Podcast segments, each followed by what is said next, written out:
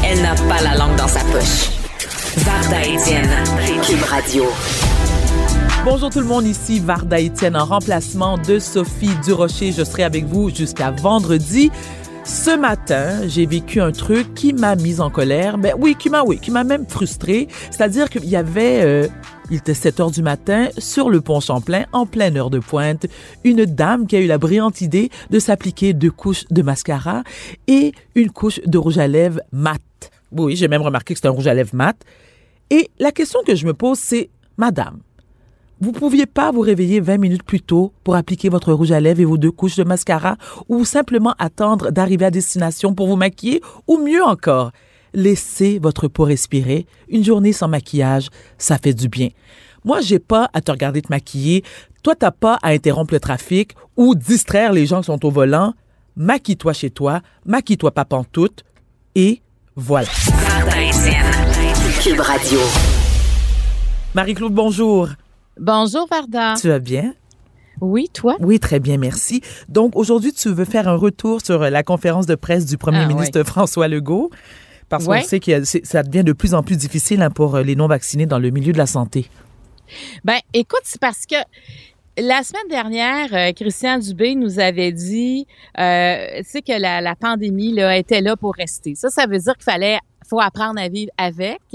euh, mais en se protégeant. Moi, c'est ce que je comprenais. puis je me disais, OK, là, ça veut dire que c'est de l'adaptation par-dessus l'adaptation parce que euh, on arrête de nous donner. Tu sais, je trouve qu'il y a eu un virage depuis quelques jours dans le sens que on, on nous donnera plus de date de fin, de mois de fin. On avait toujours espoir qu'avec le passeport vaccinal, il allait plus avoir de mesures sanitaires nécessairement, mais non. Tu sais, il y a eu les mesures sanitaires, le masque, la distanciation, la vaccination, le passeport vaccinal, mais rien du reste a été enlevé.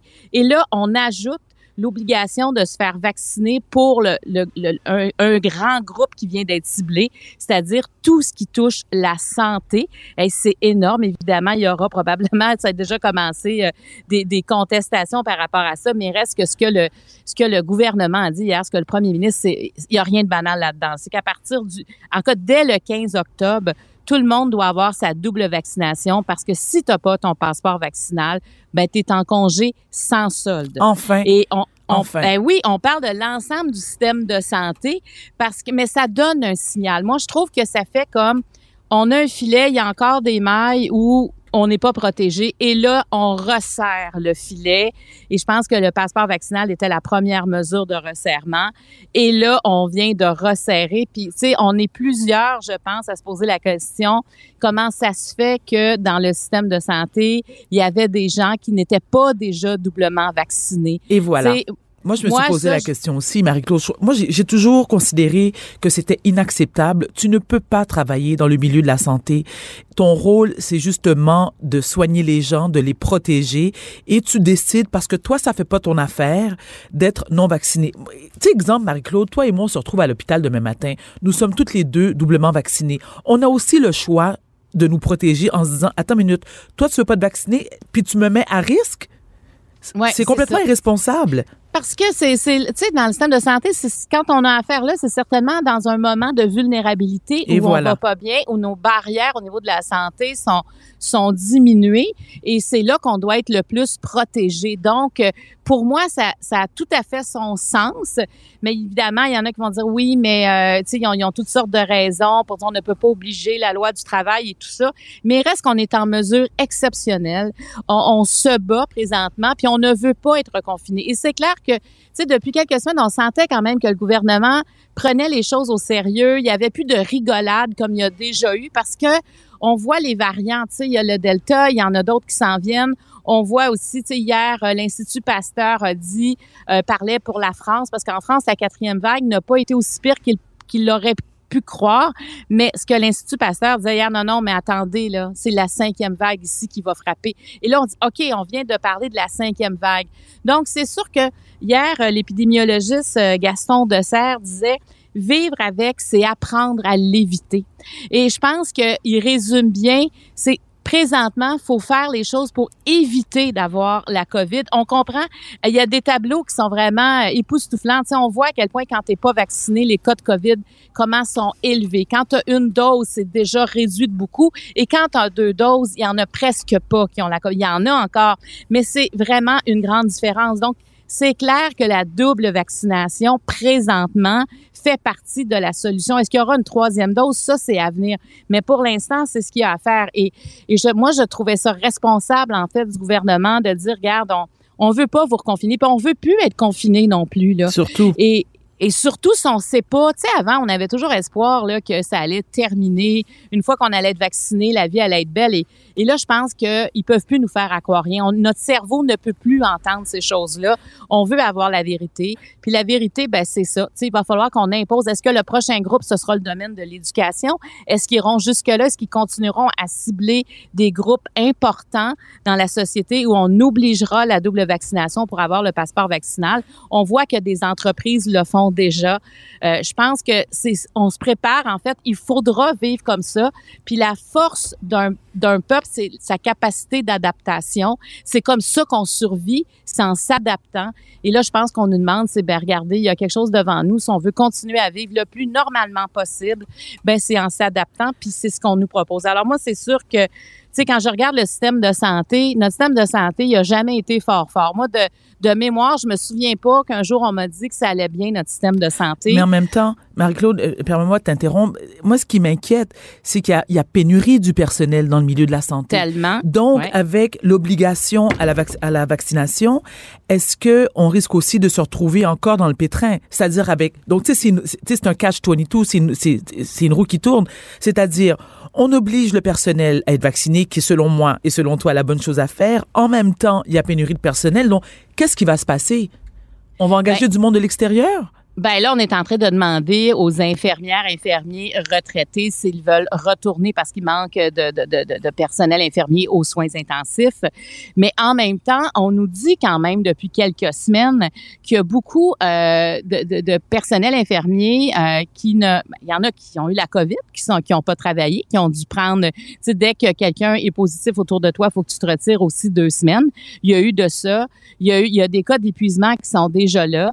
Donc, je ne sais pas qu'est-ce que ça va donner parce que est-ce qu'il y aura autant de tests de COVID positifs à travers le, personnel? Tu sais, c'est la question à se poser parce que si, tout le monde est doublement vacciné, on devrait réduire les risques. Mais en même temps, comment comment accepter que des gens qui sont à l'hôpital parce qu'ils sont pas en santé euh, reçoivent des soins euh, de quelqu'un qui n'a pas son passeport vaccinal présentement, alors que je dois avoir mon passeport vaccinal pour aller prendre un café? Mais tu te rappelles cet été? Oui, ben, excuse-moi, Marie. Oui, non, vas-y, Varda, je t'écoute. Tu te rappelles cet été, il y avait cette histoire où euh, certains membres, ben, pas certains membres, il y avait 6 000 employés ok, du système de la santé qui, eux, recevaient une rémunération à chaque fois qu'ils allaient se faire tester. Ouais. Ça, à nos frais. Donc, encore une fois, moi, ça me mettait en rogne. Et je me dis, ce sont ces mêmes personnes-là qui vont encore revendiquer leurs droits en disant, ben moi, je veux pas être vacciné. Est-ce que ces gens-là sont prêts à risquer leur carrière? Ben, c'est une bonne question. Moi, l'autre fois, je parlais avec un, homme qui m'a approché. Là, c'est pas quelqu'un que je connais personnellement, mais qui me disait que lui ne se ferait pas vacciner. Euh, et que ses filles qui étaient euh, des, euh, il y en avait une psychoéducatrice, je me souviens plus l'autre, ce qu'elle faisait, qu'elle allait quitter leur emploi pour ça pour une question de principe. Et là, je me disais, mais est-ce que vraiment ils vont se rendre jusque-là? Parce que ce qu'on leur demande, c'est pas la fin du monde. Là. Je veux dire, être vacciné présentement, c'est c'est la solution qu'on a. Et c'est ton devoir de, citoyen, Marie-Claude. C'est ton devoir de citoyen. Tu sais, on, moi, je, je trouve qu'on l'a fait, là, se faire vacciner, on va très bien. Oui. Et on, on, se sent beaucoup plus protégé. Puis on sera encore plus protégé quand on sera encore plus vacciné. Et tu sais, comme là, le questionnement des 12 ans et moins, tu sais, c'est la prochaine étape. Sont, ce sont des vecteurs de contamination. Oui. Les jeunes, ils n'ont pas encore accès au vaccin. Donc, quand cette clientèle-là, quand ce bassin-là de la population aura accès au vaccin, on va encore réduire les mailles du filet. Et je pense que c'est le, c'est l'objectif qu'on doit avoir présentement parce qu'on ne sait pas si ça dure encore un an, un an et demi, deux ans. Ben de savoir qu'on a tout fait ce qu'on pouvait faire. Puis bon, il y aura encore des cas de COVID, mais il y a moins d'hospitalisation. Là, il y a presque pas de décès. C'est quand même énorme. Il faut aussi voir le progrès qui a été fait avec Absolument. ce qu'on a fait. Là. Tu sais, je veux dire, des fois, euh, on trouve ça épouvantable, mais regardons le progrès grâce à l'effort collectif. Mhm. On arrive quand même à des résultats qui sont incroyables parce que si présentement notre taux de vaccination était plus bas, on peut regarder ce qui se passe en Floride, mais ce serait épouvantable ici aussi. Tu sais, en Floride, ils ont perdu le contrôle parce qu'il y a, deux semaines, ils étaient à 56% de la population vaccinée, alors que la Floride, ça fait des mois que le vaccin est disponible et, ça beaucoup plus facilement qu'ici. Il a été disponible avant et pourtant, ils se sont. Faut pas oublier que le gouverneur de la Floride a, a, mis, a mis en place un règlement que si tu obliges le port du masque, tu peux avoir une amende. Mais- Alors, tu vois, tu sais, ben, des fois, c'est pour ça qu'il se passe plein de choses. Fait que c'est sûr, quand tu lis ça de partout, tu peux. Il y en a qui se posent des questions, mais il reste que la preuve est là. Tous ceux qui sont doublement vaccinés ont moins la COVID, mais fortement moins. Et euh, alors, tu sais, c'est ce qu'on demande aux gens. Puis moi, je, moi, je me dis, quand tu travailles dans le système de santé, me semble que ça doit être la première chose auquel tu penses. Comment me protéger aussi des gens qui sont malades? Ben Et voilà. comment protéger les gens malades? Mais tu parles Et, de la euh, Floride, Marie-Claude, tu parlais de la Floride. Bon, Oui. Et- et moi, je pense qu'il y y a surtout beaucoup de gens, alors dont des membres de ma famille, parce qu'ils ils sont nombreux à vivre euh, en Floride, qui banalisent le virus. Tu sais, moi, j'ai des cousines qui ont eu la COVID en me disant, ouais, mais tu sais, c'est pas si grave que ça, on finit par passer au travers.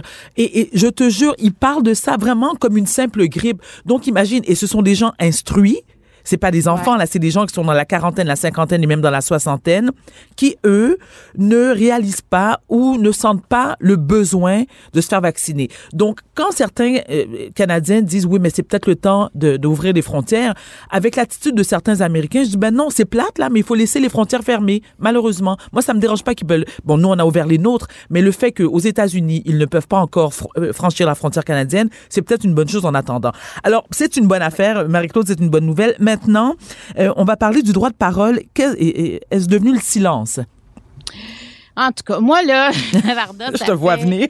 Non, mais c'est parce que là, ça fait vraiment plusieurs mois. Plus, je, je, je trouve que, écoute, moi, j'ai, on, plein d'amis là dans le milieu artistique là qui qui veulent même plus écrire sur les réseaux sociaux par peur de se faire attaquer, par peur de, parce qu'il y en a qui se, qui se sont fait dire t'es une telle, t'es ci, t'es ça, et on veut pas ça. Donc la solution, ben c'est de dire ben je ferme mes réseaux sociaux ou je fais que lire, je, je ne veux plus participer. Et, et là, il y, a des, il y a des affaires des fois qui vont loin. Puis là, tu dis, attends une minute, ça, ça a l'air d'être un cas isolé, mais est-ce que c'est si isolé que ça? Hier, on en tout cas, moi, j'ai appris hier là, que le, le Conseil scolaire catholique euh, Providence, là, ça, ça, ça représente un regroupement de 30 écoles dans le sud-ouest de l'Ontario. Écoute, on en parle partout depuis hier de Oui. ça. Mais ils ont fait brûler 5000 livres. Et, et ça, c'est la, la grande euh, Manitou de ça. Là, je sais pas si j'ai le droit d'utiliser ce mot-là. Non, vas-y. Euh, c'est Suzy, je pense qu'on dit Keys, là. Euh, elle, c'est une chercheure indépendante qui se dit gardienne du savoir autochtone. Euh, elle est aussi coprésidente de la Commission des peuples autochtones du Parti libéral du Canada depuis 2016.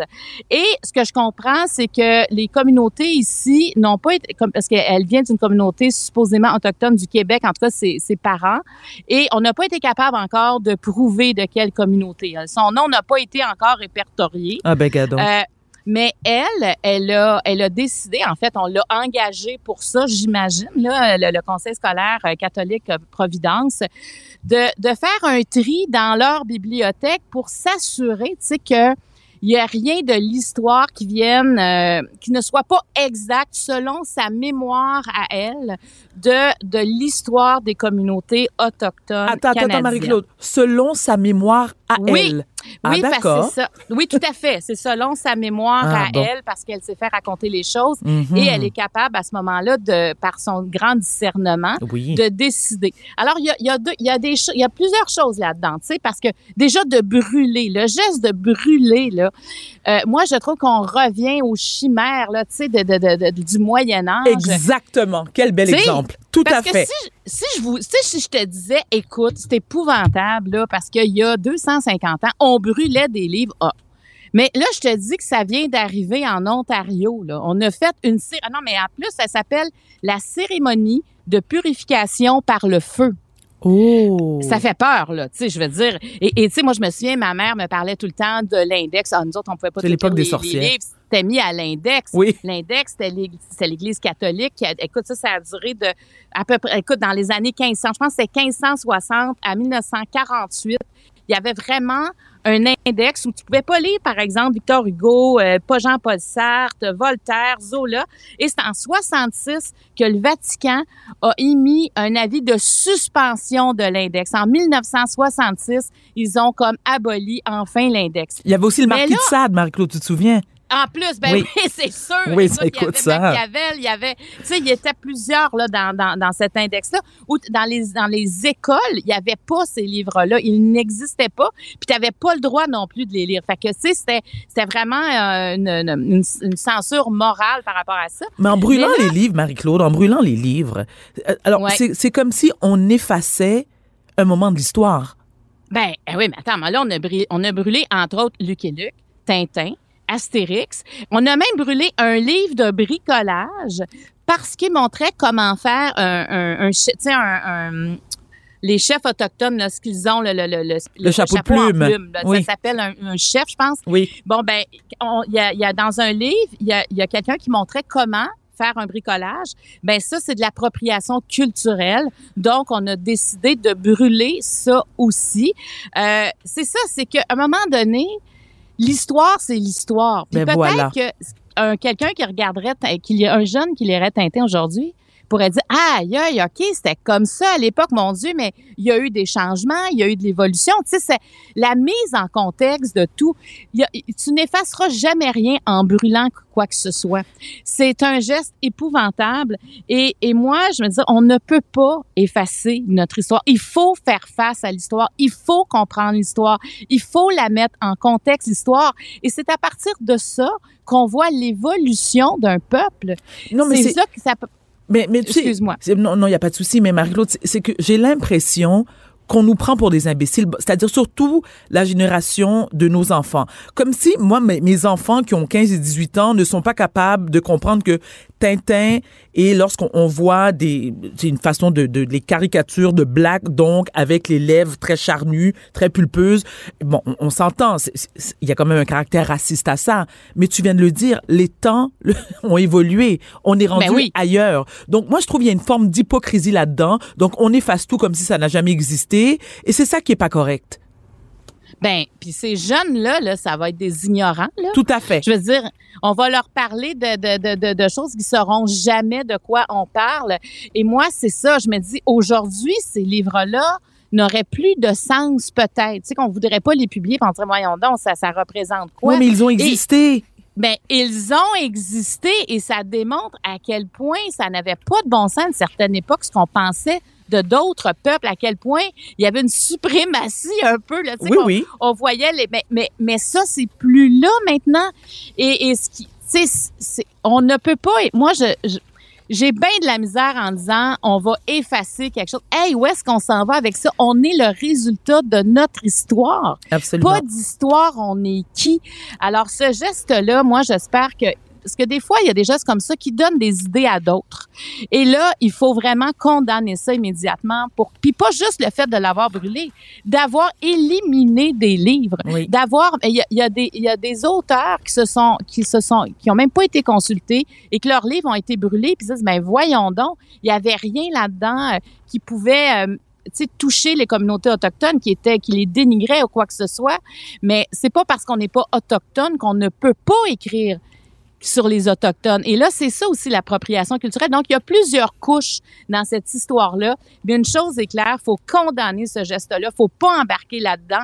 Et moi, je trouve que ça donne un signal qu'il faut récupérer son droit de parole, puis il faut oser dire les choses et les choses qui se sont passées avant. L'histoire fait partie de nous et la journée qu'on effacera notre histoire, ben on s'effacera aussi. Très bien dit, ma chère amie Marie-Claude. On se retrouve demain, même heure. Oui. Merci, à, à demain. bientôt. Salut. Salut.